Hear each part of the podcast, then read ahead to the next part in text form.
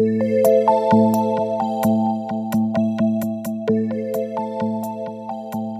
as scientists need to put our egos aside and to be uh, a little bit more humble and a little and a little more open. Because um, as a as a practitioner of environmental management for you know this year will be 30 years that I, I am working as an environmental manager. And i would say that we have found oftentimes that local knowledge and indigenous knowledge are key to project failure or success. So you know you have your scientific data you have collected data you have gone to the you know your primary sources or you have collected data yourself.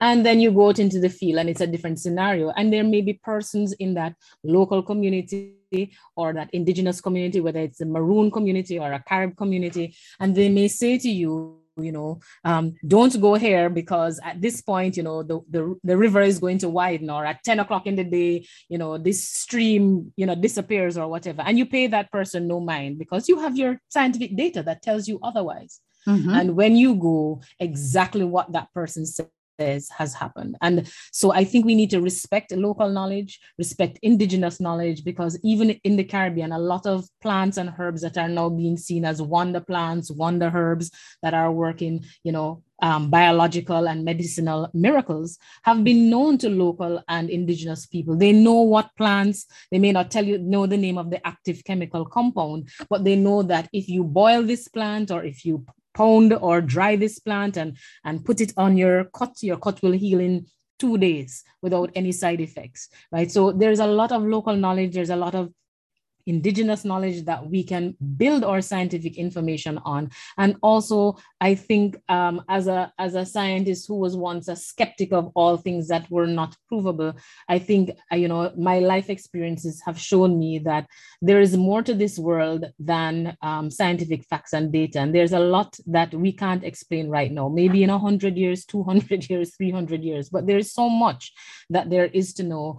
And if you are open to the, the teachings and knowledge of local persons, if you are open to the knowledge of indigenous persons, you will learn a lot and you will actually improve the implementation of solutions um, in communities. And you will also see, you know, what works, again, going back to the socio-culturally appropriate um, methods, because, um, you know, if you don't um, incorporate indigenous knowledge, um, not just on, on the scientific side, but on the social side, then you will fail. As much as an excellent and sound um, scientist or, or, or veterinarian or medical doctor that you are, you will find um, that you fail.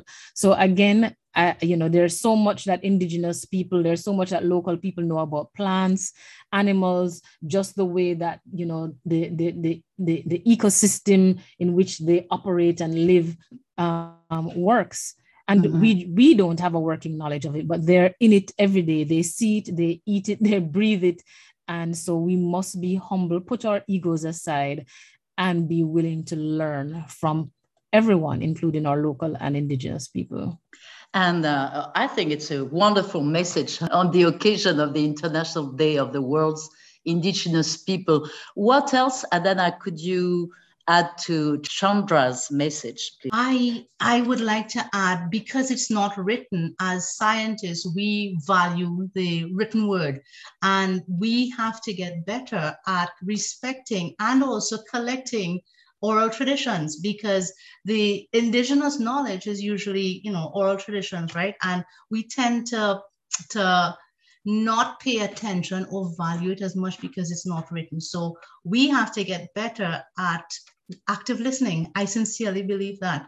And as chandra is saying learning to be humble and taking on connections and looking at the bigger picture